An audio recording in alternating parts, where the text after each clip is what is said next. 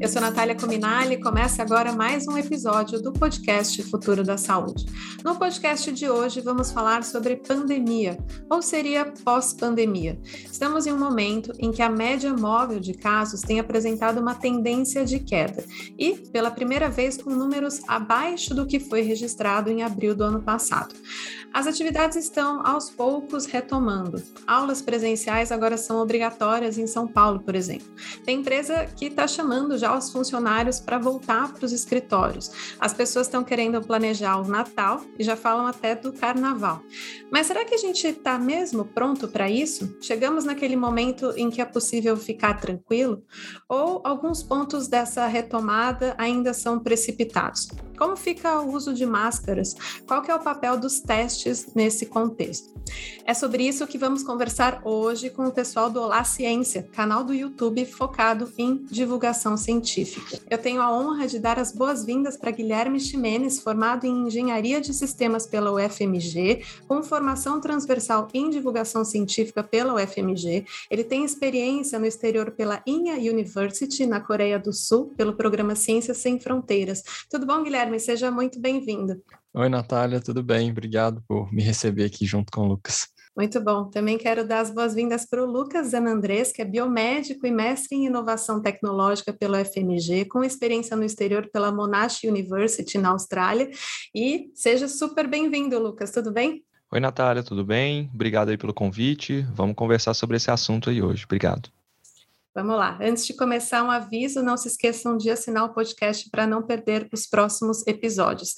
Esse episódio tem o patrocínio da empresa de tecnologia médica BD Veritor.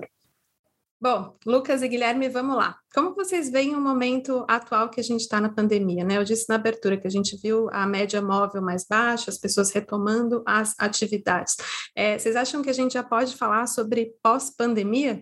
Quem vai começar? Pode deixar, eu vou começar de, falando um pouco da, da, parte técnica de o que, que a gente está vivenciando, né? Para depois o, o Ximenes trazer um pouco mais da, da situação pessoal das pessoas, a vivência. Bom, é, essa questão do pós-pandemia, né? Ainda é muito cedo para a gente falar de pós-pandemia, até porque o conceito da palavra pandemia ele é muito mais geral. A gente tem o costume de, de pensar que a gente está vivendo uma pandemia no Brasil, mas na verdade ela é uma pandemia global. É esse o conceito, né? É uma epidemia disseminada pelo, pelo mundo inteiro. Então, tecnicamente a gente não pode falar de pós-pandemia ainda, porque tem muitos países que estão realmente em uma situação muito difícil, em uma situação de muitos novos casos, com baixa taxa de vacinação.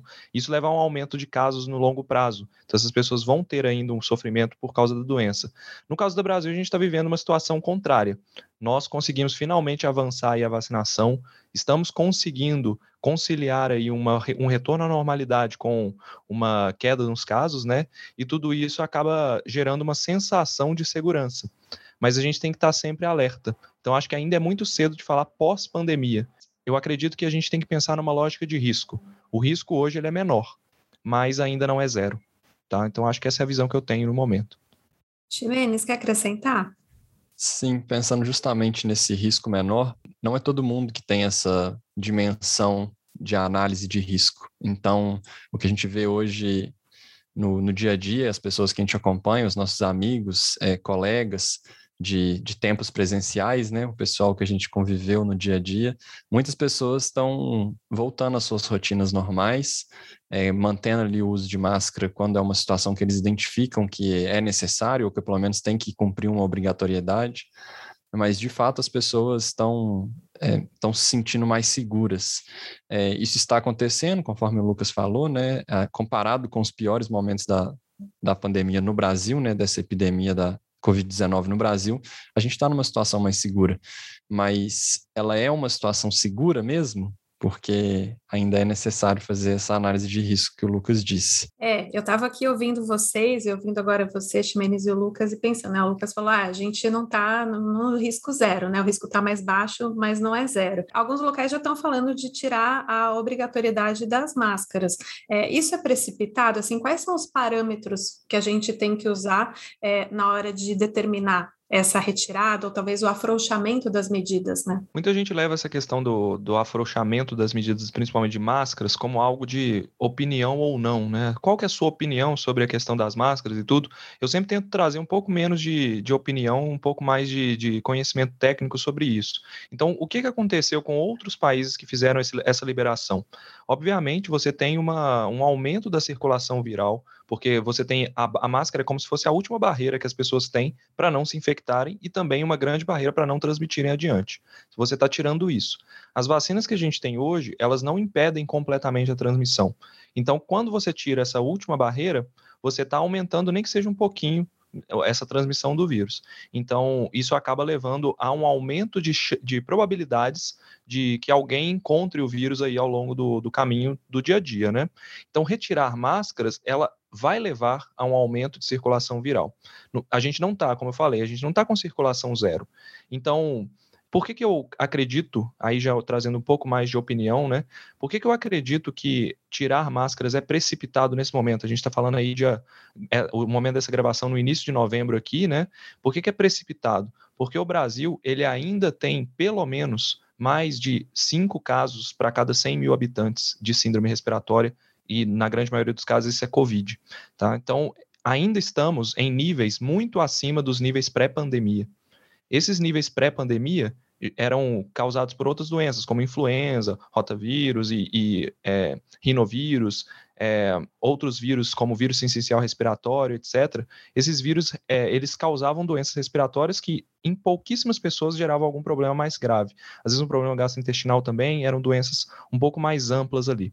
Agora, com a Covid, não. A gente tem uma doença que está disseminada pelo mundo inteiro, uma doença que tem muitos casos e leva grande, grande parte das pessoas à hospitalização.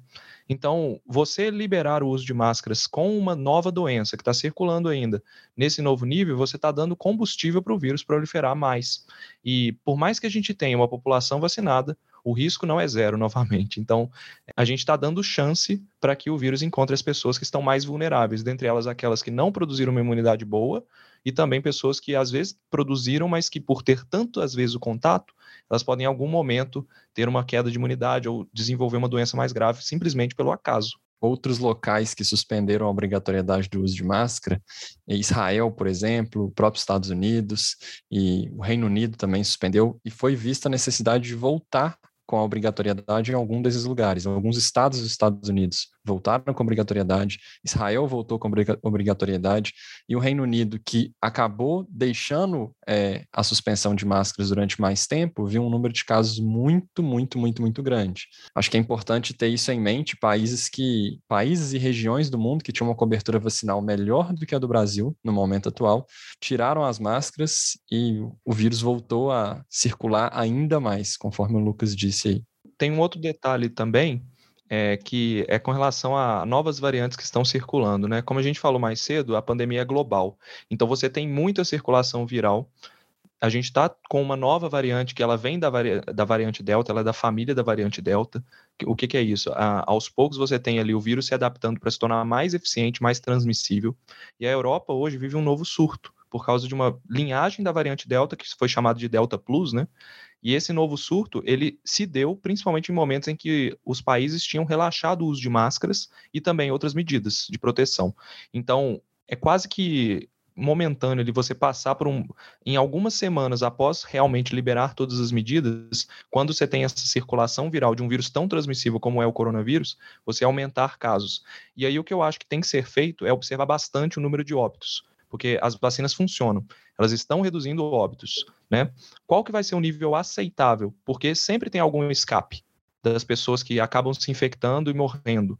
Qual que vai ser o nível que a gente vai considerar aquilo normal, que não era diferente mais do nível pré-pandêmico? E aí, trazendo minha opinião. Na minha opinião, a gente está muito acima do nível que seria o aceitável, que seria o nível de uh, pré-pandemia, por exemplo, influenza, levando aí alguns óbitos por dia, a gente está na casa dos 300, 350 óbitos por dia ainda por, por Covid, né? Então é bem mais, é cerca de 10 vezes mais do que era esperado normalmente.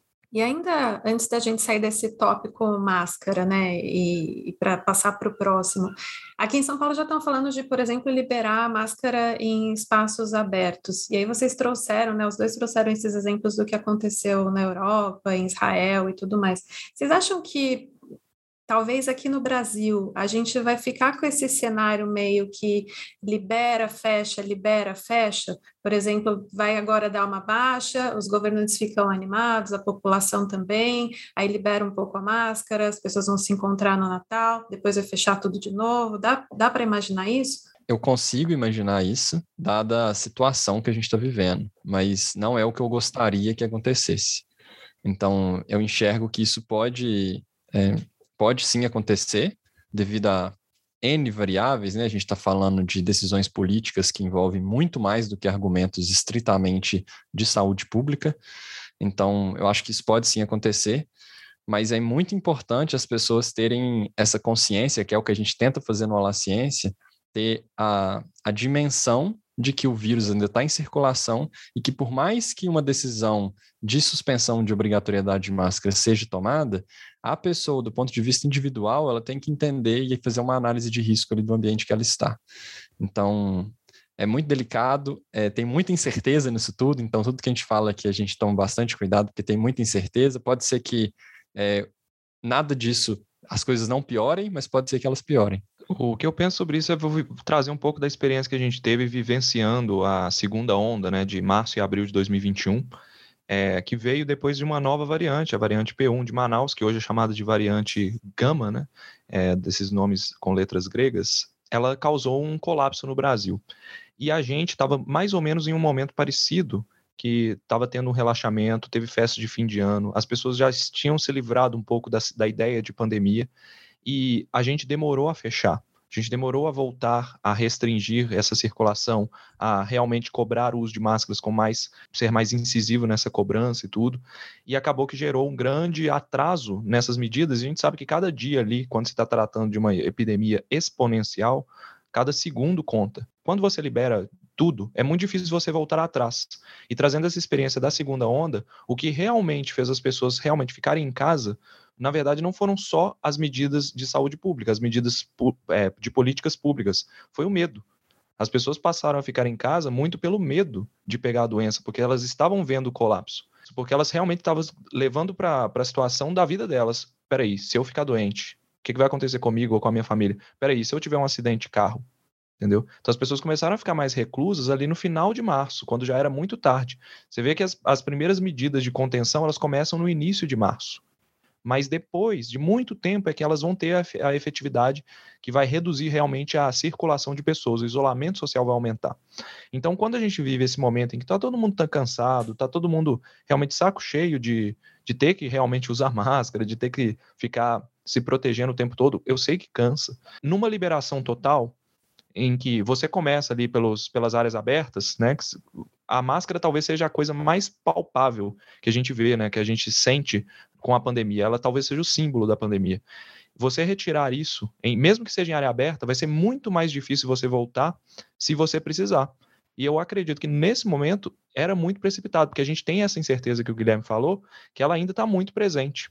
A gente está num momento de tendência de queda, mas a curva já demonstra uma estabilização e trazendo a experiência dos países lá de fora, você tem novas variantes surgindo em países mais vacinados que a gente e que levaram ao aumento de casos.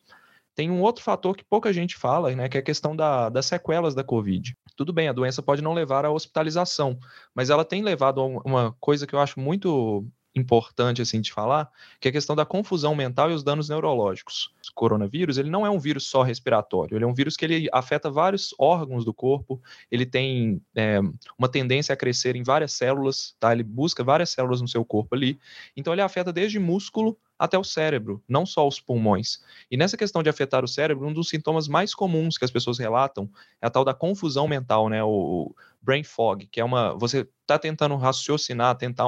Você está tentando formar um raciocínio complexo, por exemplo, fazer uma conta mais complexa, ou pensar numa receita de bolo. Você não consegue ter pensamentos muito longos, porque no meio desse pensamento surge uma neblina. Isso é muito característico da Covid. E tem acontecido em várias pessoas, é um sintoma que tem durado muitos meses. Fora a questão do olfato e paladar, que parece que tem sido atenuada pela questão da vacinação. Já existem algumas evidências mostrando que as vacinas elas podem diminuir a gravidade desses sintomas no longo prazo. Então, pessoas que tomaram vacina relatam melhora nos sintomas de perda de olfato e paladar. mas tem muita gente com outros sintomas que são mais característicos do Covid, né? Que não são tão.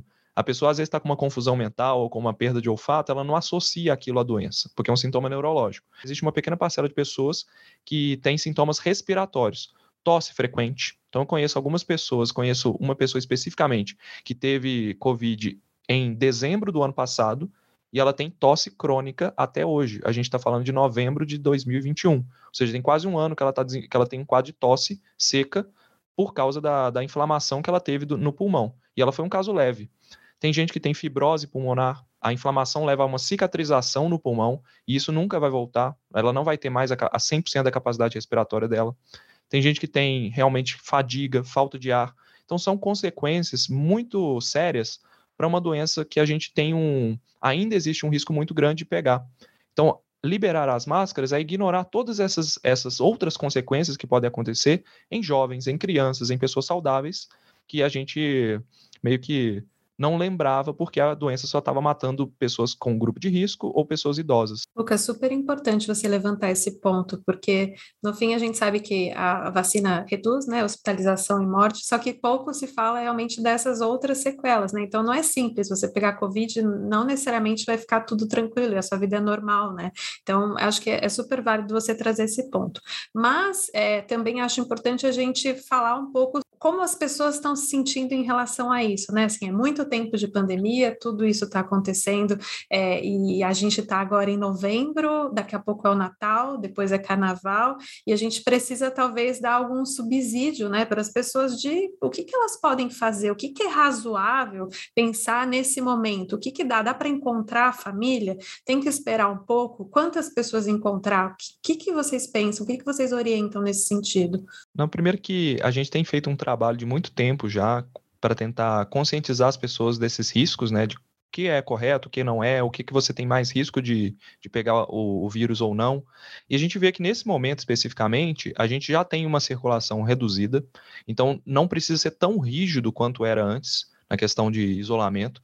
Então, até passar um pouco da nossa experiência, né? A gente tem encontrado alguns amigos que a gente sabe que se protegem, que estão usando máscara. A gente normalmente faz encontros familiares, é, se possível, em área aberta, abrindo as janelas. Né? Quando são pessoas muito distantes, que não têm muito contato, é sempre bom você continuar usando a máscara se você puder, né? Agora, se você vai, por exemplo, passar um feriado na casa da sua família no fim do ano, você vai acabar tendo que tirar a máscara. Então, o que é o, que é o recomendado é você fazer um, um mini isolamento antes, ficar muito atento a sintomas e, se possível, buscar testes, né? Para você é, realmente diminuir os riscos. Hoje existem alguns testes no mercado, né? Existem testes de antígeno que vão detectar ali o vírus em 15 minutos, você consegue ter a ideia se o vírus está no seu corpo numa carga viral alta em, em 15 minutos, e é mais uma barreira que você pode somar, além do fato de você estar tá se protegendo, de você estar tá fazendo a sua quarentena né, antes de ir, é, observando essa questão dos sintomas, e aí faz o teste para ter realmente tudo aquilo que você tem à disposição. Pensando nesse momento de final de ano, e é um momento inevitável de encontrar pessoas, igual você disse, Natália, acho que é muito importante as pessoas terem uma fonte de informação é, confiável e rápida, vamos dizer assim. Então, por quê? A gente já sabe hoje que a Covid é transmitida principalmente pelo ar, né? Então, pelos aerossóis, então o uso de máscara é importante por isso. Não é à toa que ar, é, encontrar pessoas ao ar livre é a forma mais segura de se encontrar pessoas.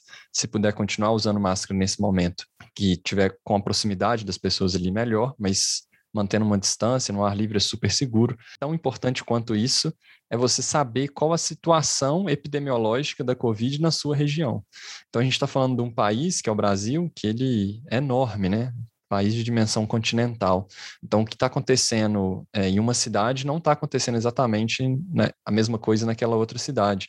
Então, é muito importante se acompanhar, se tem alguma fonte de informação. A gente na La Ciência é essa fonte até um certo ponto, e a gente indica as fontes é, mais rápidas ali de informação epidemiológica, até a nível de cidade. Tem muita é, muito site, muitas pessoas fazendo trabalho voluntário. A gente conversa com pessoas lá no canal o tempo inteiro que fazem esse tipo de trabalho. Então, acompanhar a situação da Covid na sua região ou na região que você está indo viajar, acho que é importante falar isso também. O pessoal vai, via vai viajar, agora no verão. Então, você vai viajar, acompanha ali como que está a situação naquela região que você está indo, é, usa a máscara PFF2, que é o melhor.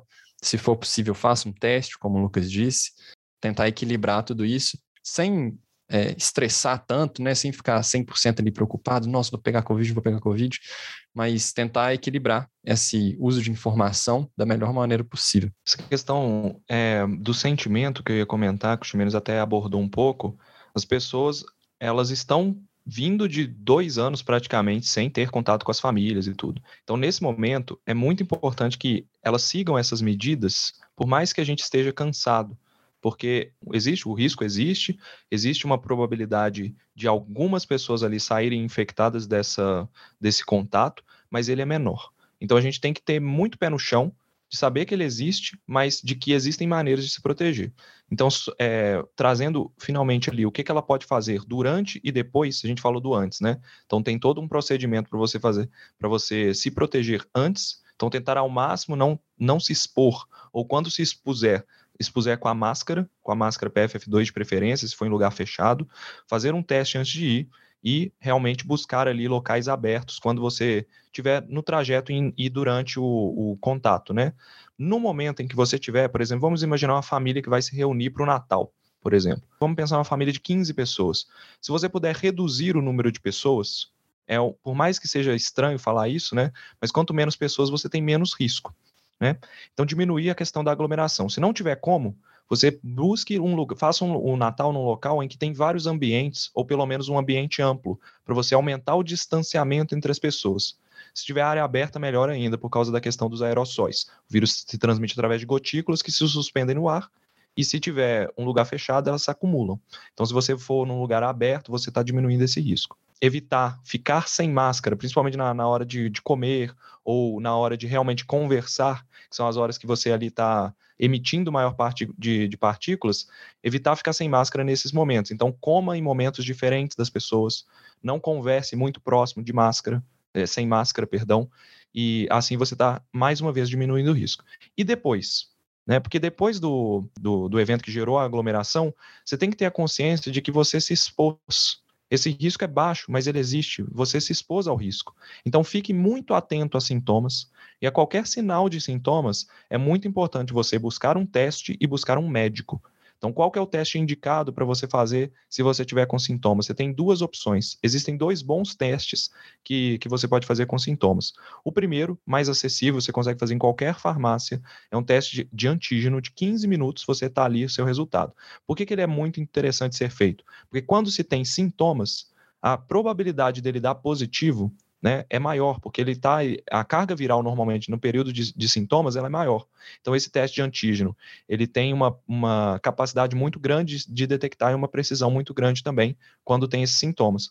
E quando você, você tem o teste de antígeno negativo com sintomas, por isso que é muito importante você buscar o um médico, porque ele vai te orientar a fazer um PCR. O teste PCR é o teste molecular, que vai detectar o vírus, a identidade genética do vírus no seu corpo. Esse é um teste que ele é chamado de padrão ouro, porque ele é o, o, que, o que tem maior sensibilidade para detectar a presença do vírus.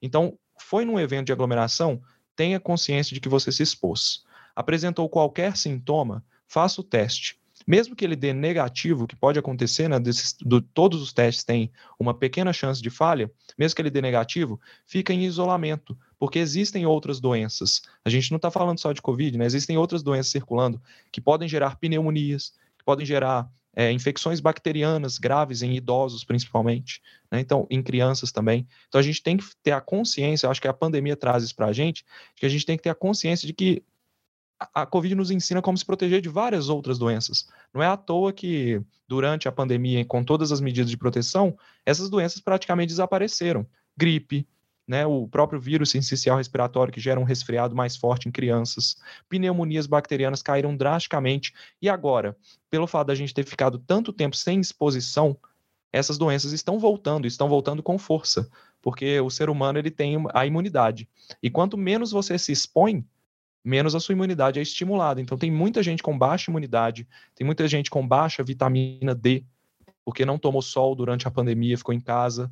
Então, tudo isso culmina num cenário de imunidade baixa.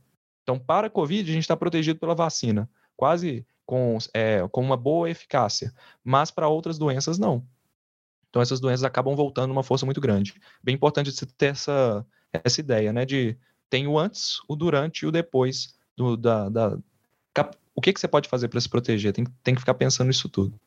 Lucas, eu estava te ouvindo e pensando principalmente na questão do teste, né? No começo da pandemia, a gente falava muito sobre essa necessidade de testar a população como uma forma de conter a disseminação. Isso acabou não sendo feito, né? De uma forma geral, assim, sistemática na população inteira do Brasil. Hoje, na situação que a gente está, qual que é o papel dos testes? Os testes, eles fazem, eles vão fazer um papel muito importante nesse pós-pandemia, porque agora a gente vai ter menos casos, é, com o avanço da vacinação, a gente vai ter menos casos. Então, a gente consegue rastrear e isolar melhor as pessoas. Diferente de um cenário de causa em que está todo mundo infectando, você não consegue ter um controle sobre aquilo, virou uma epidemia disseminada. Agora, os testes, eles fazem um papel muito importante nesse retorno, porque você consegue criar bolhas de isolamento. Então, vamos pensar, por exemplo, num, num escritório tem lá seus 15 funcionários, né? Um dos funcionários apresenta sintomas e por ele ter ouvido aqui o podcast, ele sabe que ele, se ele apresentar sintomas, ele não pode ir trabalhar. A gente não tinha esse costume, né, antes da pandemia. Agora a gente sabe que pode ser COVID. E aí acabava que todo mundo na empresa, todo mundo que sentava ali do lado ficava infectado e a gente não dava importância para isso, né? Hoje não, a gente precisa ter essa consciência de que isso está errado. Isso é uma exposição desnecessária a um vírus ou uma bactéria. Então, esse funcionário ele tem que ter a consciência de que ele pode infectar outras pessoas que podem ser mais vulneráveis que ele. Então, ele vai lá e faz um teste. Vamos supor que ele vai. Qual que é o teste mais acessível hoje? É um teste de antígeno. Inclusive, a gente tem aí a opção do BD Veritor Plus, né, que está patrocinando essa live aqui. Esse teste é bastante fácil de ser realizado, ele está disponível em várias farmácias, em 15 minutos tem o resultado, e ele vai te dar um resultado positivo ou negativo, com grande confiabilidade. Positivo, que, que ele vai fazer? Ele vai avisar todos os colegas que entraram em contato com ele nos dias anteriores, pelo menos dois a três dias antes, porque ele pode, tar, ele pode ter transmitido para essas pessoas, pessoal, pessoal do meu setor aí que ficou comigo nessa semana, ó, deu positivo o meu caso aqui, se isolem. Então essas pessoas vão se isolar antes de darem positivo ou terem sintomas, antes delas transmitirem para outras pessoas. Então a gente forma esses bolsões. Dando negativo, é muito importante que esse funcionário ele avalie muito bem se ele deve ir ou não na empresa. Então a empresa tem que ter essa, ela tem que ser discutido, começar a ser discutido nas empresas, se tem que dar uma flexibilização no home office, por exemplo. Esse funcionário com sintomas, mesmo que o teste tenha, tenha dado negativo, ele tem alguma coisa. Então a empresa tem que pensar: será que eu posso expor os meus funcionários a, a isso que eu não sei o que é? Então, eu vou estar tá expondo meus funcionários, pode ser que semana que vem apareçam mais dois infectados. Isso vai gerar uma perda de produtividade. Então, às vezes é melhor colocar esse funcionário em isolamento, trabalhando de casa para reduzir os custos disso, né, do afastamento, é, com um atestado, talvez, e continuar com o pessoal na empresa trabalhando, porque deu negativo, a probabilidade de ser Covid com sintomas é muito pequena, né, então, até a probabilidade do teste ter falhado.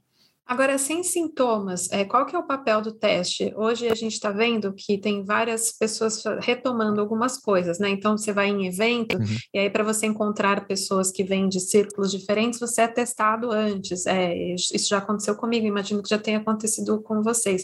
É, o teste, nesse sentido, ele dá alguma segurança? Ele funciona como uma barreira, praticamente uma barreira parecida com a máscara, né? Então, a gente está falando de uma excelente barreira que é uma redução de risco drástica, porque você não deu positivo no teste, por exemplo, vamos supor que você vai fazer um evento que vai aglomerar mil pessoas.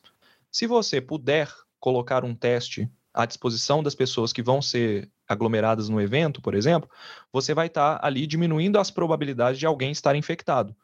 Então, você diminui drasticamente o risco de infecção naquele evento que você está fazendo. Então, é uma barreira a mais. Ela não vai eliminar totalmente o risco, mas ela vai diminuir o risco drasticamente.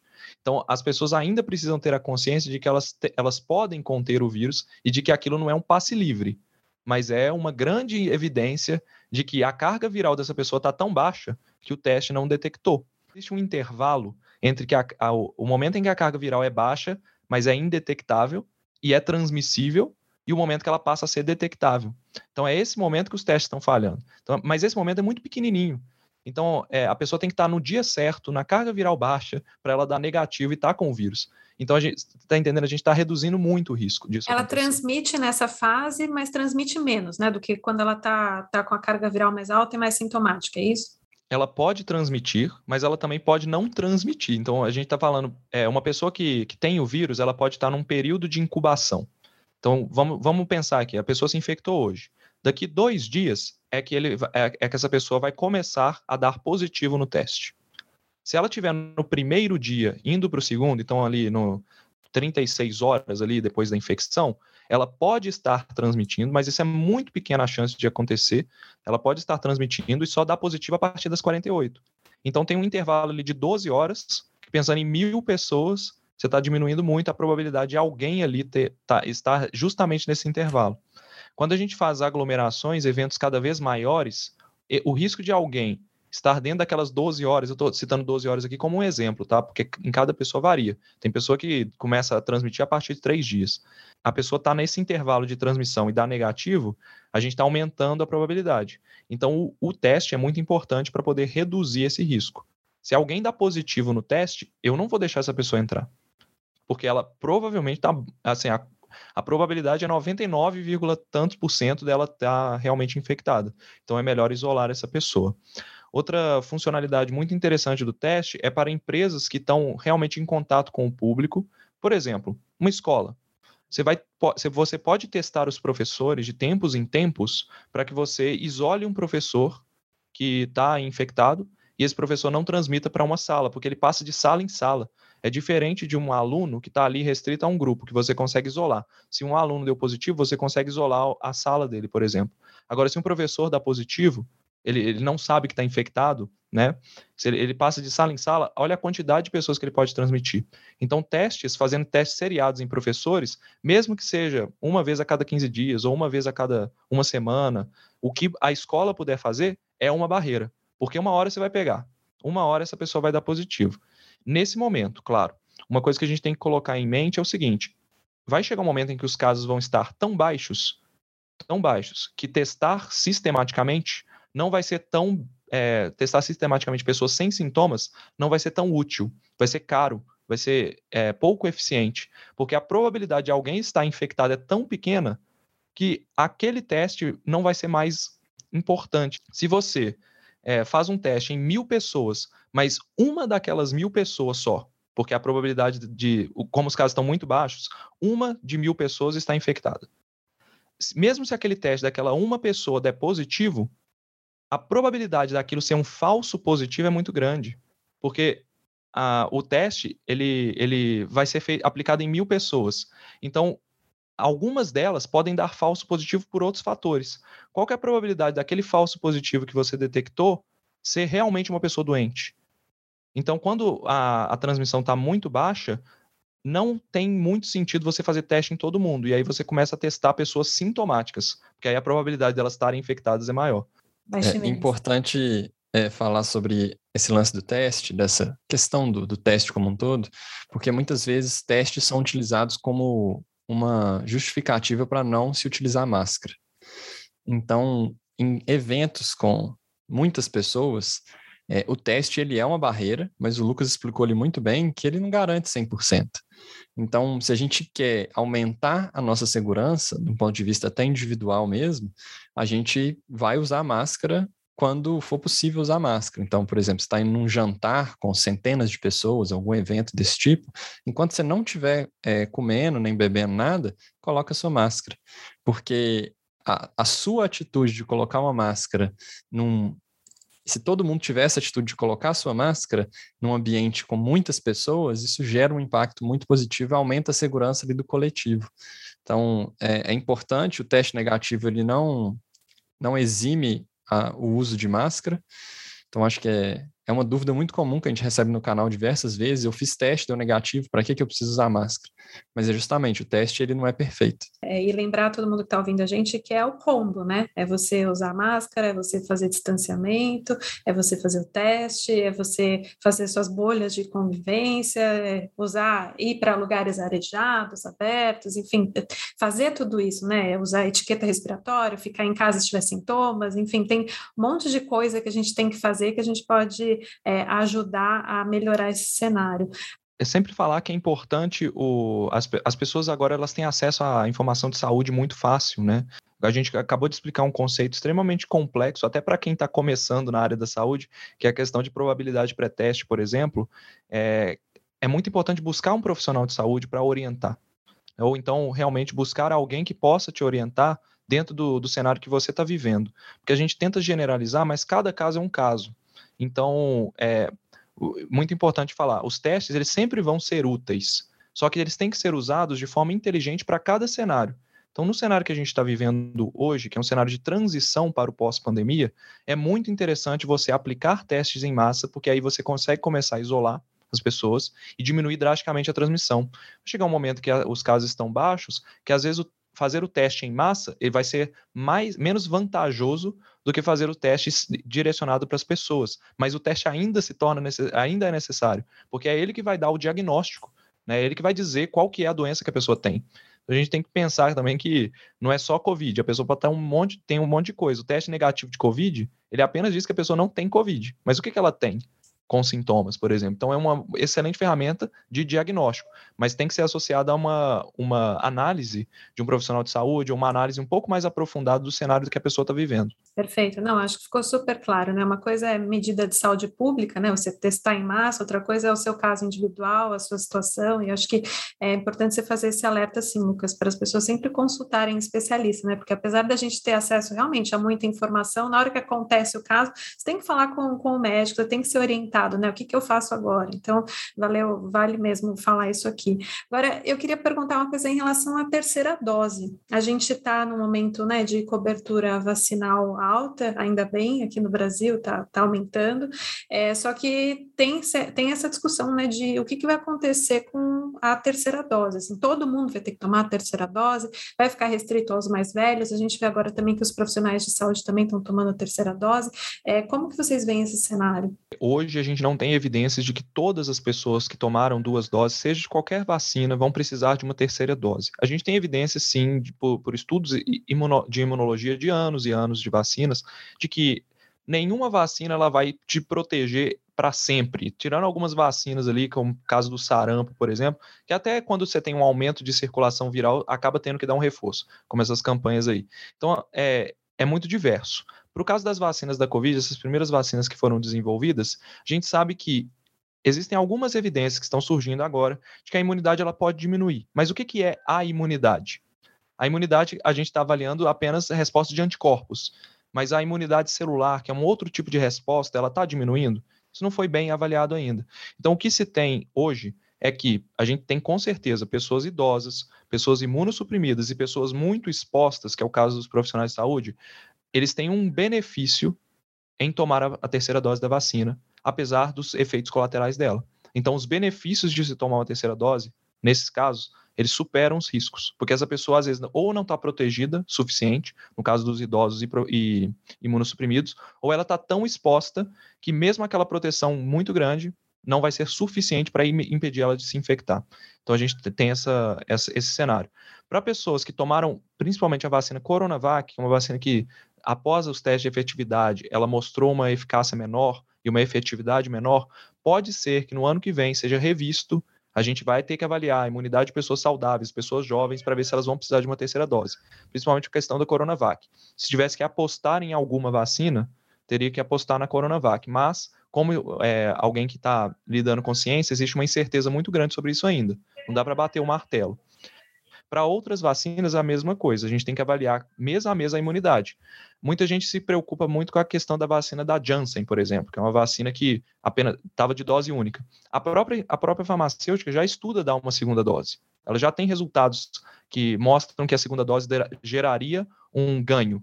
Mas a primeira dose ainda não gerou uma perda de imunidade. Mesmo após 270 dias de, de vacinação, não é necessário o ganho que a, a segunda dose daria talvez não superaria o risco que essa segunda dose da, é, daria nessas pessoas. Então, não é, não é uma decisão da, da, da Janssen nem de submeter uma segunda dose ainda.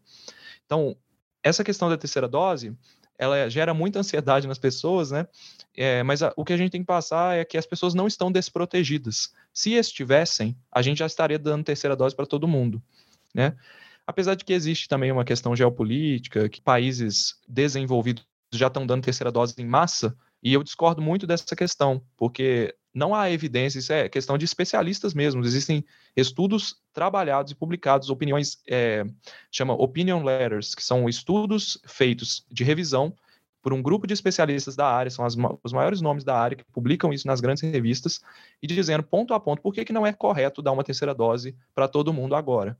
Sendo que você tem ali países, principalmente da África, ou na própria América Latina, com baixa taxa de vacinação. Né? No, deveria se distribuir melhor essas doses. O Brasil sempre olhou para alguns países como referência, né? Então é, é inevitável que a gente tenha como referência em muitas coisas, inclusive é, do ponto de vista até de legislação, a gente usa muito os Estados Unidos como uma referência. E os Estados Unidos estão é, nesse, nesse movimento de tentar ampliar o número de terceira doses. Então a gente olha, é, do ponto de vista de população brasileira, né, a gente olha para os Estados Unidos e fala assim: ah, se eles estão dando terceira dose, a gente também deveria estar tá dando. Mas quando a gente vai entender um pouquinho mais sobre os Estados Unidos, eles estão muito longe de conseguir uma cobertura vacinal de regime completo comparado com a gente. Então, do ponto de vista ideal, é, seria muito melhor eles conseguirem dar primeira e segunda dose na população inteira do que sair dando terceira dose para quem já tomou primeira e segunda. Então, é, é, é muito importante a gente ter esse entendimento né, de como as coisas estão acontecendo, porque cada país está num, num movimento diferente, tem uma dinâmica populacional diferente. Então, é, é acho que é, é, legal a gente ter essa ideia para a gente não querer replicar soluções, né, soluções entre aspas, assim, é, soluções que são, são do exterior e simplesmente trazê-las para o Brasil sem entender o contexto brasileiro. É muito importante porque a gente acha que a vacina vai resolver o problema sozinha. Ela não vai resolver o problema sozinha. A gente precisa diminuir a taxa de transmissão é, é muito mais interessante você aumentar um pouco a imunidade, por exemplo, dando uma, uma primeira dose em mais pessoas que não têm nenhuma imunidade ao vírus, para você diminuir as probabilidades dessa pessoa transmitir o vírus adiante ou se infectar e ter caso grave, do que você ficar focando em aumentar a imunidade de quem já está com uma imunidade satisfatória. É, fora que, se a gente não pensar em transmissão, a gente pensar apenas em números de vacinação, e voltando lá no assunto das máscaras, por exemplo, se a gente marcar ah, eu só vou liberar máscara quando tiver 85% da população vacinada. Seja 99% da população vacinada. Se você tiver uma transmissão absurda, você, mesmo com 99% da população vacinada, você vai ter mortes, porque as vacinas não protegem 100%. Elas não têm uma eficácia capaz de impedir completamente as pessoas de terem um caso grave. Então a gente tem que ter uma visão de somar estratégias vacinação, medidas de isolamento, medidas de, de contenção, testagem, isolamento, é, conscientização das pessoas é, e é, redução da transmissão. Né? falei vacina, isolamento e redução da transmissão, porque não é uma coisa só que vai resolver o problema. Queria trazer um tópico aqui para vocês, que é a questão do tal novo normal, né? Que foi um termo super banalizado. Bem no começo da pandemia, todas as lives que faziam tinham lá o título novo normal e a discussão do que, que vai ser o novo normal. Nem é um termo que eu gosto muito, mas enfim, a gente ouviu ele demais, acho que a gente tem que falar dele. É, como vocês acham que vai ficar a vida? É, vocês acham que. Eu tenho muito essa percepção de que não, mas eu quero ver a percepção de vocês. Assim, vocês acham que as pessoas entenderam que vai ser preciso conviver com o vírus? Porque a minha impressão daqui é que a gente, claro, fala da pandemia e que a gente está esperando diminuir a, os casos e tudo mais, mas assim, as pessoas acho que imaginam um risco zero, do tipo, amanhã eu vou acordar e vou sair de casa e não vai mais existir coronavírus. É, eu queria ouvir um pouco de vocês sobre isso, assim, vocês acham que as pessoas entendem o que, que vai ser o novo normal? A gente vai conviver com o coronavírus? Pelo que a gente tem de conhecimento hoje, a gente já sabe disso, a gente vai ter que conviver.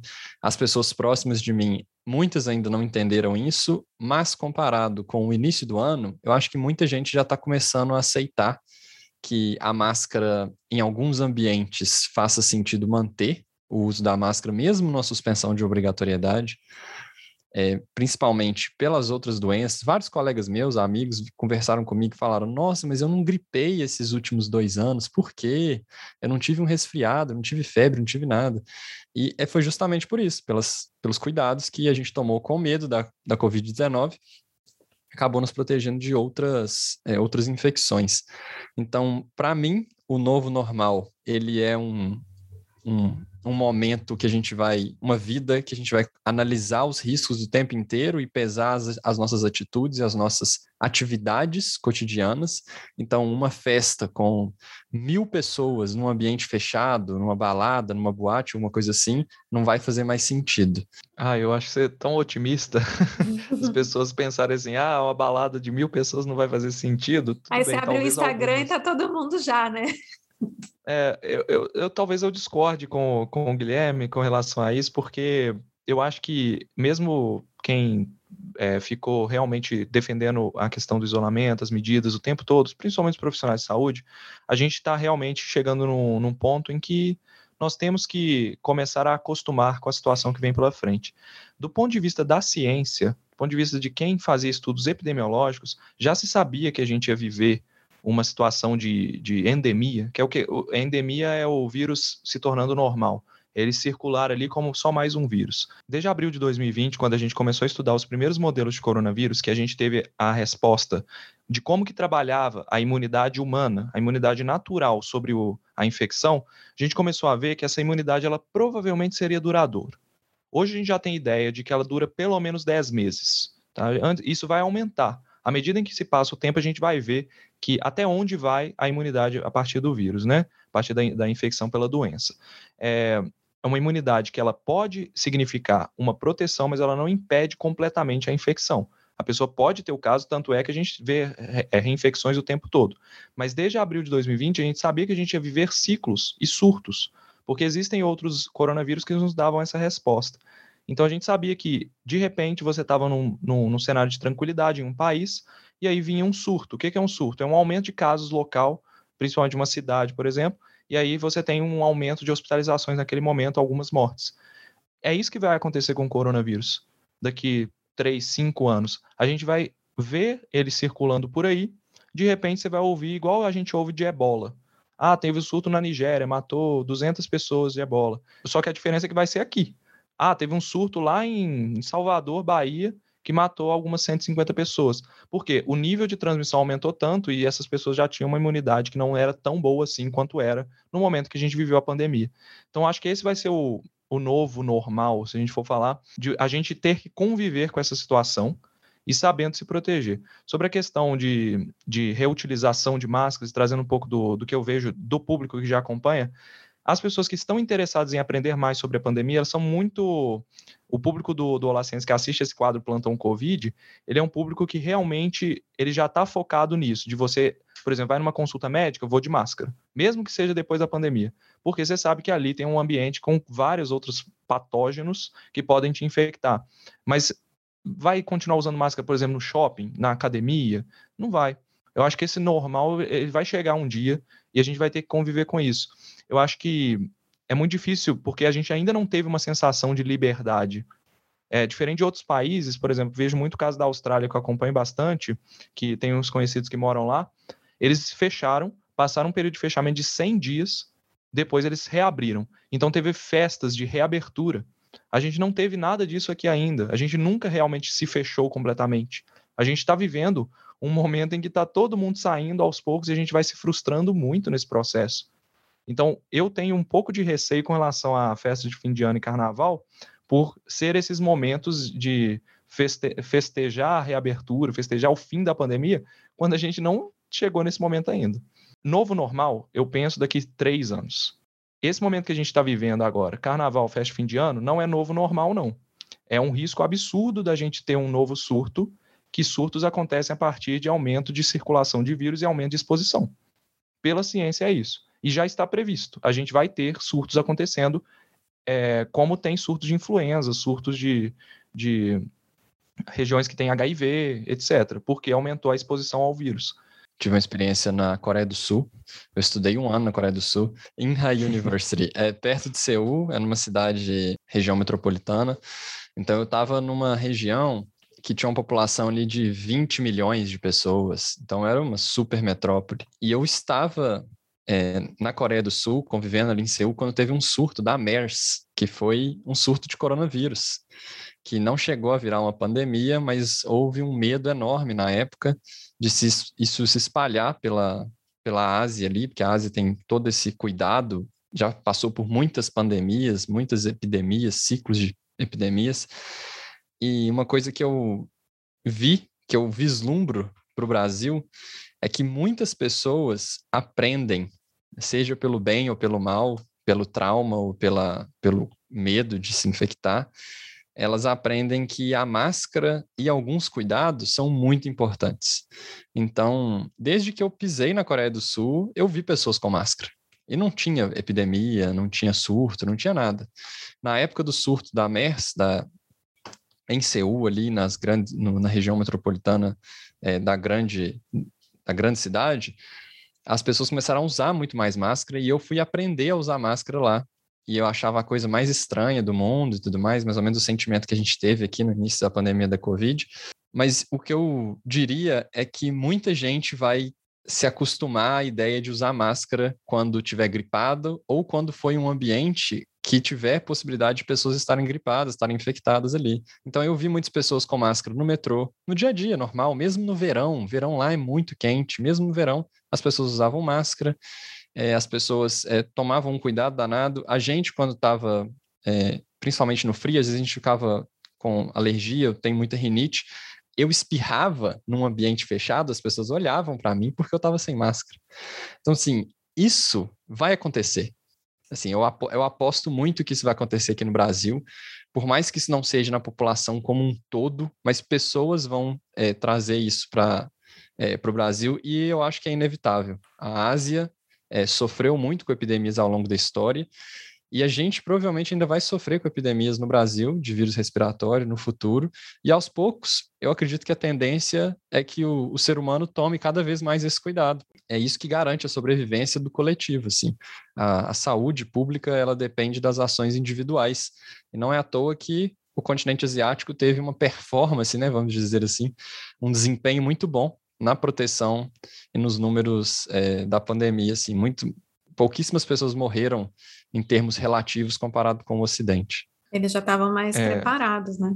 É um, um, certo medo meu, talvez, com essa questão do, da normalidade depois da pandemia, que hoje o normal é usar máscara o normal, o aceitável é usar máscara. Mas em algum momento a gente vai deixar de usá-la, vai deixar de ser a orientação oficial, as pessoas vão parar de usar máscara em massa e tudo. E eu fico com medo da nossa sociedade criticar quem está de máscara. Dela realmente pegar ali, vai, vai, vamos, vamos imaginar uma emergência hospitalar. Você levou seu filho na emergência.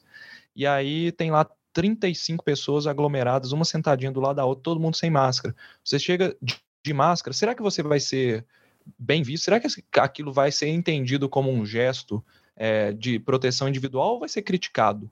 Porque o que eu tenho visto hoje nessa transição é de que muitas vezes as pessoas estão criticando quem ainda usa máscara mesmo nessas situações. Então acho que a gente tem que começar a ficar é, realmente alerta, porque é uma medida individual, é uma medida que, que é uma decisão individual da pessoa ali, e que eu acho que a gente vai ter que começar a combater esse tipo de preconceito. Ah, por que, você está usando máscara se já acabou a pandemia? Você está querendo que o vírus volte, por exemplo? Já ouvi isso, sabe? É, ah, por que, que você está usando máscara se você já fez o teste e deu negativo? É esse é o nível, vai caminhar para alguma coisa. Então acho que a gente tem que começar a ficar alerta com essas coisas para realmente orientar de que isso é uma medida de proteção individual e que pode beneficiar pessoas ali ao redor. A gente tem que tomar cuidado para não polarizar até o uso das máscaras, né? Você falou super bem, Lucas. É, a gente está já quase indo para o final do, do episódio, mas eu não queria deixar de perguntar para vocês sobre a questão da divulgação científica.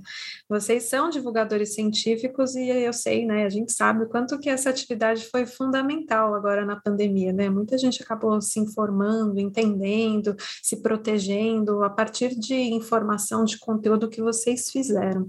Eu queria ouvir um pouco de vocês Primeiro, qual foi a dificuldade de fazer divulgação científica nesse cenário de incerteza, né, que as informações vão mudando o tempo todo e que as pessoas exigem respostas é, rápidas? Como vocês veem o cenário atual? Assim, como fica a divulgação científica?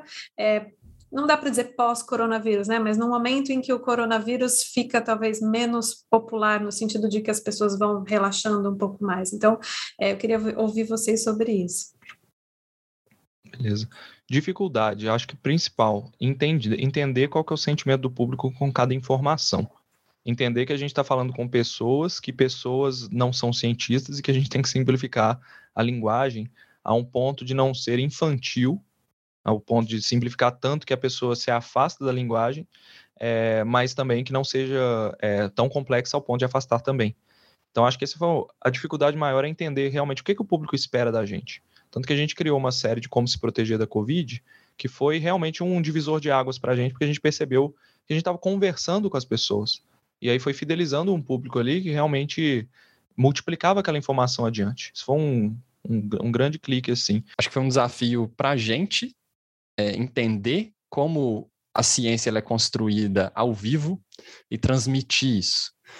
Então, acho que essa foi uma grande dificuldade. A gente teve. A gente começou a fazer algumas lives mostrando o que estava acontecendo, mas a gente mesmo não conseguia explicar para as pessoas ali qual era o processo científico por trás e o que estava por vir, porque estava tudo muito novo. Então, acho que esse é um aprendizado que a gente tirou, a gente é, identificou e a gente aprendeu muito nesse caminho, é, a gente entendeu muito como o método científico funciona, inclusive em tempo real. Acho que essa foi uma grande dificuldade da gente conseguir transmitir essa transmitir as incertezas para as pessoas, é, mostrando que não tem problema isso ser uma incerteza. E acho que tem a ver um pouco com o sentimento que o Lucas falou, o sentimento da, do público e da audiência em relação à, ciência e tudo mais. Mas acho que essa foi, de fato, uma grande dificuldade. E a gente conquistou muita gente assim. Eu acho que esse foi uma das, uma das diferenças do Olá Ciência comparado com outros canais e outras plataformas, outros criadores de conteúdo que estavam divulgando conteúdo relacionado à, à pandemia, porque a gente se colocou no lugar da audiência, deu a mão assim e fomos juntos, sabe? Então, acho que até hoje a gente tem muito esse trabalho. Acho que a gente estava vivenciando a, a pesquisa e vendo que as coisas não estavam tão boas assim, sabe? A gente sempre tinha trabalhado com pauta fria, que é você pegar temas ali que não são tão é, chamativos, a gente trabalha ele uma, contando uma história para tornar aquilo interessante. No caso do coronavírus, ele era interessante por si só, só que ele era muito tenso de ser falado, porque a gente estava vivenciando uma situação, é, todos os dias a gente tinha resultados de estudos mostrando que as coisas iam ficar feias. Como é que eu comunico aquilo para as pessoas? Então, acho que essa sensação que o Guilherme falou é isso, de você se colocar como cidadão também, de falar, olha, galera, nós estamos todo mundo no mesmo barco e a situação é essa aqui. Ser bem franco com isso e trazer realmente uma, uma situação real não ficar escondendo muita coisa. Então, teve muita é, a questão de entender como a, a, ciência funciona, né? Teve muita a corrida das vacinas. A, as vacinas soltava resultado, teve vacina que deu errado e a gente falou por que, que elas deram errado, por que, que elas não foram para frente. Eu acho que não vi nenhum conteúdo sobre isso, porque a gente queria mostrar também que o que está chegando para as pessoas não é um negócio corrido, não é um negócio aleatório, é um negócio que passou por um processo científico validado, né? Aí, isso, muita gente criticava, ah, como é que a gente teve vacinas tão rápido, né? Então nós explicamos desde o início, mostramos as pesquisas que eram feitas há anos e anos com outros coronavírus para poder chegar nesse, que foi feita apenas uma adaptação é, e que isso foi testado. Então a gente ap apresentou o método, não apresentou só o resultado. A vacina funciona, a eficácia é essa. Ia te perguntar como você acha que fica, então, o cenário agora da divulgação científica. A gente tem em mente aí para frente, né? A gente acha que a pandemia ela abriu uma caixa de Pandora do bem, na verdade, pela, pela questão da divulgação científica. Muita gente que era cientista, é cientista, ou pessoas que estavam na graduação, estudantes, viram essa necessidade por informação que as pessoas tinham, essa necessidade de informação rápida, e migraram para as redes sociais para fazer divulgação científica. Muitas vezes sem qualquer tipo de orientação, realmente como a gente começou lá em 2015, é, de forma amadora mesmo, como um hobby ali, para tentar entregar informação confiável, até às vezes para a família. Vejo muitos colegas de divulgação científica, se for pegar as pesquisas que olham isso, vocês veem que grande parte deles começaram conversando com a família, conversando com os amigos, para ensinar os amigos, né? E acabou virando um negócio maior. Então, essas pessoas entraram nesse mercado. O Brasil nunca vivenciou um movimento como esse dentro da divulgação científica. Divulgação científica no exterior já existe há muitos anos, mas ela não era institucionalizada no Brasil. Tem alguns três, quatro, cinco anos, talvez, que os grandes órgãos de fomento de pesquisa brasileiros, apesar dos cortes que eles têm recebido, eles têm aumentado o fomento à divulgação científica. Então há uma tendência de institucionalização. E isso foi muito forte agora com a pandemia. Então, grandes partes dos projetos que tem, eles influenciam os pesquisadores a fazerem pequenos conteúdos ali mostrando o que, a pesquisa deles gerou para a sociedade. Isso é um movimento institucional muito forte que a gente considera que vai se intensificar no futuro. Então tem esse movimento das pessoas, esse movimento orgânico das pessoas migrarem para a rede social, o movimento institucional e o movimento também de que existe muito muitas empresas e universidades, empresas públicas ou privadas, que podem se beneficiar desse movimento. Então, o que, que eu quero dizer com isso? Uma empresa farmacêutica, ela tem interesse em apresentar qual que é a tecnologia, qual que é a ciência por trás dos, dos, dos produtos, dos medicamentos dela. Né? Então, ela encontra no, nesse novo mercado de divulgação científica, por isso que eu chamo de mercado, uma oportunidade de apresentar para aquele público que ela nunca teve oportunidade.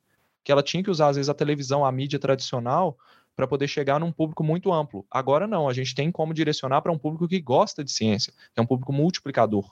Então, eu acho que são essas três coisas é um movimento orgânico, institucionalização e uma percepção da divulgação científica como um mercado que está surgindo. Que ele é muito novinho no Brasil, mas no exterior ele já era muito forte.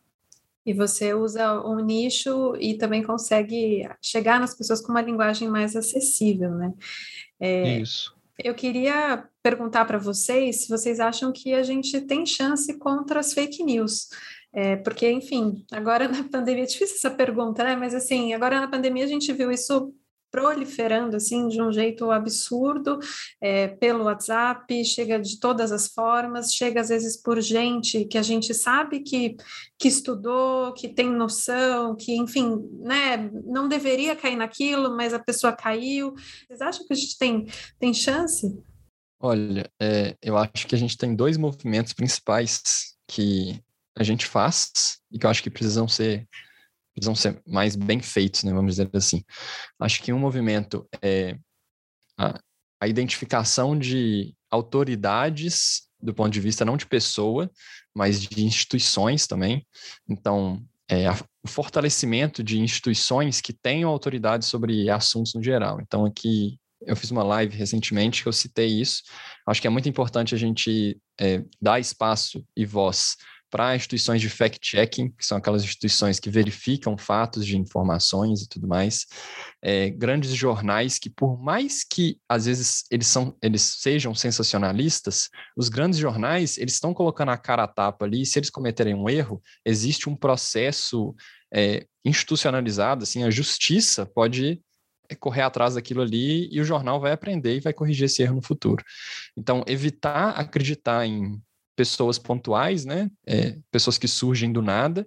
Então, procurar mesmo as pessoas que estão se expondo, as instituições e quem está tá disposto a, a, sustentar o que está falando. Eu acho que o outro ponto que eu acho que tem que ser trabalhado ao mesmo tempo é uma educação de base, de entender como que a ciência e a tecnologia funcionam. E aí eu falo ciência e tecnologia porque, se a gente for parar para pensar, fake news, ela tem aquele aquele charme, assim, às vezes de conspiração, de alguma coisa que foge muito da realidade e que é uma educação de base em ciência e tecnologia resolveria o problema. Então, acho que são esses dois principais caminhos. A gente no La Ciência, a gente faz isso. Tem vídeo que a gente se coloca como autoridade daquele assunto, porque a gente realmente não tem condição de explicar e detalhar e aprofundar muito.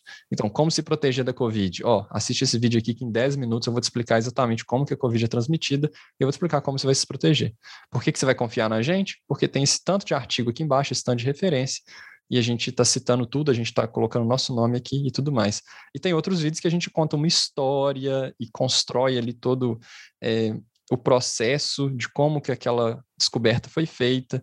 Então, acho que tem esses, esses dois caminhos principais. É possível vencer as fake news, é uma batalha é, de muitos, muitos anos, mas acho que aos poucos a gente vai conseguindo sou otimista porque eu tô dentro do, do combate aí, entendeu? Então, se eu, se eu não fosse otimista e estivesse dentro, eu estaria falando mal de mim mesmo. A gente está o dia inteiro combatendo isso. É, é difícil, é frustrante muitas vezes, porque existem muito poucas pessoas fazendo isso. E eu considero que a academia científica e os cientistas em geral, eles erraram durante muitos anos ao não combater isso de forma é, vamos dizer assim, ser combativos mesmo. Porque a grande maioria do, das fake news que a gente vem hoje vem de movimentos de muitos anos de, de crescimento, sabe? Que a gente ignorou como cientistas. Então, vou citar o negacionismo do aquecimento global, por exemplo. Existem várias vertentes aí, né, de desde que negam que o aquecimento global existe até que ele é causado pelo homem, sendo que todas as evidências apontam para isso. Então, são vários níveis.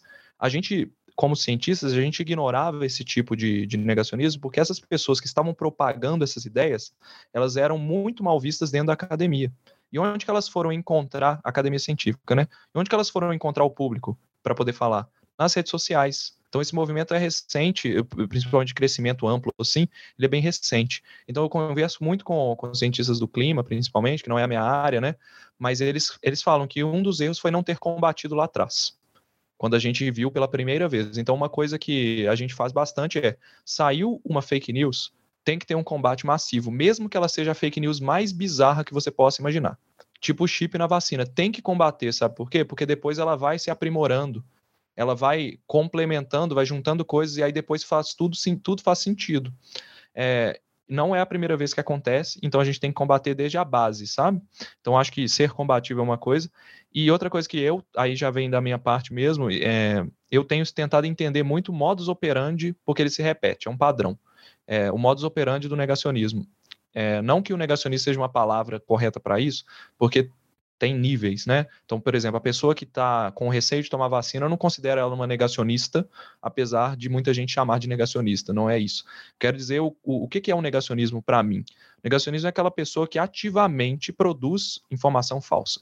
Além de negar que a informação é verdadeira, ela produz informação falsa. Tem que ter uma definição melhor para isso. Eu acho que no, o negacionismo não é a palavra correta. Mas essa pessoa que produz informação falsa deliberadamente, ela não faz isso à toa para brincar. Ela está ganhando dinheiro atrás. Ela tem muito investimento por trás. Esses padrões que eu falo são muito clássicos. Então, vou citar alguns exemplos sem citar pessoas aqui. A gente conhece muitos negacionistas, pessoas que divulgam informação falsa deliberadamente, que usam estratégias de redes sociais. Quais são elas? Primeiro, você começa a montar uma, uma uma série de, de vídeos ou fake news no YouTube, por exemplo, que é uma grande rede social, e começa a divulgar. Que, que automaticamente a rede social vai fazer? Vai ver aquilo como uma informação falsa, porque vai ter várias denúncias, vai denunciar aquele conteúdo e vai ser excluído. Nesse momento que foi excluído, a pessoa faz um novo vídeo falando que foi censurada pela plataforma. Nesse momento que ela foi censurada pela plataforma, ela divulga uma nova plataforma que não tem nenhuma censura para poder falar o nível mais aprofundado, ou seja, quem ela captou ali são pessoas fiéis ao que ela já falou antes. Então, são pessoas que têm mais tendência a, a, a falar e multiplicar aquela informação adiante. Depois disso, ela busca essas pessoas, formou um grupo de pessoas fiéis e ela vai vender para essas pessoas. Vai vender o quê? Vai vender consulta médica para oferecer tratamento não eficaz, off-label, muitas vezes. É, ela vai vender livros que juntam a ideia dela.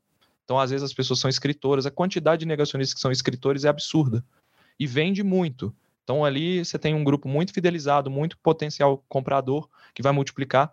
E depois você ainda se junta com outros negacionistas, seja você um negacionista do clima, um negacionista da ciência, da vacina, vocês se juntam, porque normalmente aquilo leva a um pensamento é, único. As pessoas que negam o clima normalmente são mais tendenciosas a acreditar que existe alguma, alguma coisa contra as vacinas. Então elas têm essa, essa, essa troca de público. Então elas fazem collabs, que hoje é chamado collab dentro do YouTube, né? Quando você compartilha público. E aí vai criando-se uma comunidade fiel, que no final das contas a gente já fez vários cálculos mostrando, a gente, eu entro em todos os grupos de negacionistas, vocês imaginarem, toda vez que eu tenho oportunidade eu entro para estudar o que, que eles estão fazendo. É receita de mais de 100 mil reais por mês de uma pessoa, seja uma empresa, não sei se eles têm empresa, não sei, mas é uma, é uma única pessoa faturando mais de 100 mil reais por mês ali, rodando dinheiro e colocando dinheiro em anúncio. Teve, recentemente, teve um anúncio de, de fake news sobre aquecimento global justamente antes da, da, da COP26, que é a Conferência do Clima, né? Então, que momento ótimo para poder falar para as pessoas que aquilo não é algo confiável. É esse, entendeu? Então, tem dinheiro por trás. E aí, uma coisa que a gente não consegue avaliar é se tem dinheiro de empresas privadas ou governos por trás. Isso eu não consigo fazer essa avaliação. Eu não posso falar sobre isso. Mas o modus operandi se repete. Então, entender que você está submetido a uma pessoa que está te usando para vender informação falsa é muito importante. Do ponto de vista individual, talvez valha a pena falar para as pessoas que estão ouvindo a gente é, usando justamente esse exemplo que você trouxe, né, Lucas, de é, preste atenção quem você está seguindo, se essa pessoa está te levando para um ambiente privado que, em que não há censura das grandes redes sociais, veja o que essa pessoa quer te vender, se é uh, um e-book, se é uma vitamina, se é um curso online, enfim, porque no fim das contas é mais ou menos esse modus operandi, né? Você entra aqui nessa plataforma que você vai ter acesso ao que o YouTube ou ao que o Instagram está censurando. Então, acho que vale super fazer é, esse alerta. E acho que a solução mesmo não é só o combate, é a questão da educação, né? Não tem Sim, como a gente combater. À medida que a gente combate criminalidade, ela cresce, ela vai ter mais é, pessoas criminosas. Então tem que a gente tem que ter uma, educação de base, não tem jeito. As pessoas que precisam ser, as pessoas mais afetadas são as que mais precisam de perceber que elas estão sendo enganadas. Né? Gente, infelizmente a gente já está já ultrapassamos o limite do tempo do podcast, mas estava muito bom. Eu queria falar aqui muito mais tempo com vocês. Eu queria agradecer demais a presença de vocês, é, os esclarecimentos, enfim, esse papo. E eu queria abrir um espaço final ali, né, para vocês se despedirem, deixar uma mensagem final para o pessoal que está ouvindo a gente. Começo com você, Guilherme. Agradecer né, a oportunidade de estar aqui falando um pouquinho sobre é, essa nossa experiência nos últimos quase dois anos, divulgando não só saúde, mas também divulgando bastante ciência. A gente já está no Com Olá Ciência, nosso canal aí há seis anos. Então, muito obrigado, Natália. É, agradecer a BD por construir esse espaço, construir essa ponte. BD Veritor que está patrocinando essa, esse episódio. Então, acho que foi muito legal a gente ter essa oportunidade. A gente segue trabalhando nas nossas redes sociais. A gente tá, eu tô lá no Twitter com arroba Menes. O Olá Ciência está com arroba Olá Ciência. Então, digitar Olá Ciência no Google aparece nossa, as nossas redes, né, como um todo. A gente está no Instagram, no YouTube. Então, é isso. Fake news deve ser combatida, mas a gente não pode esquecer que a gente precisa construir uma base forte para as pessoas criticarem por conta própria, né? ter uma autonomia e ter uma, é, um pensamento crítico em relação ao conteúdo e tudo que elas consomem. Obrigada, super obrigada, Guilherme. Lucas? Obrigado, Natália, pelo convite. Agradecer também a BD por ter dado é, essa oportunidade de a gente estar tá falando desses temas tão importantes aqui, né? É, falar que um dia a gente vai sair dessa situação, né? É, estamos todos no mesmo barco, e eu acho que todos que chegaram até o final, chegaram, ouviram até o final aqui, é, eu queria pedir para essas pessoas realmente multiplicarem esses conhecimentos. Não ficarem paradas ou só guardando aquilo só para elas, porque tem muita gente precisando de informação confiável, informação verdadeira, é, informação baseada em ciência. Então, se você puder compartilhar esse episódio, ou então falar para seus familiares, seus amigos, compartilhe. E estamos aí, meu, meu Twitter é @lucasanandres arroba Olá Ciência no Twitter também, YouTube Olá Ciência, Instagram Olá Ciência, e eu vejo vocês lá. Muito obrigado pelo convite e fiquei muito feliz de conversar aqui hoje. Obrigada, obrigada, Lucas. O podcast Futuro da Saúde chega ao fim. Eu agradeço a todos que nos acompanharam até agora. Obrigada também ao Edgar Maciel, que assina a edição de som do episódio. Esse episódio foi patrocinado pela BD Veritor. Vocês podem acompanhar as novidades e reflexões sobre saúde no site futurodasaude.com.br, no meu Instagram, arroba e não se esqueçam de assinar o podcast para não perder os próximos episódios. Até a próxima!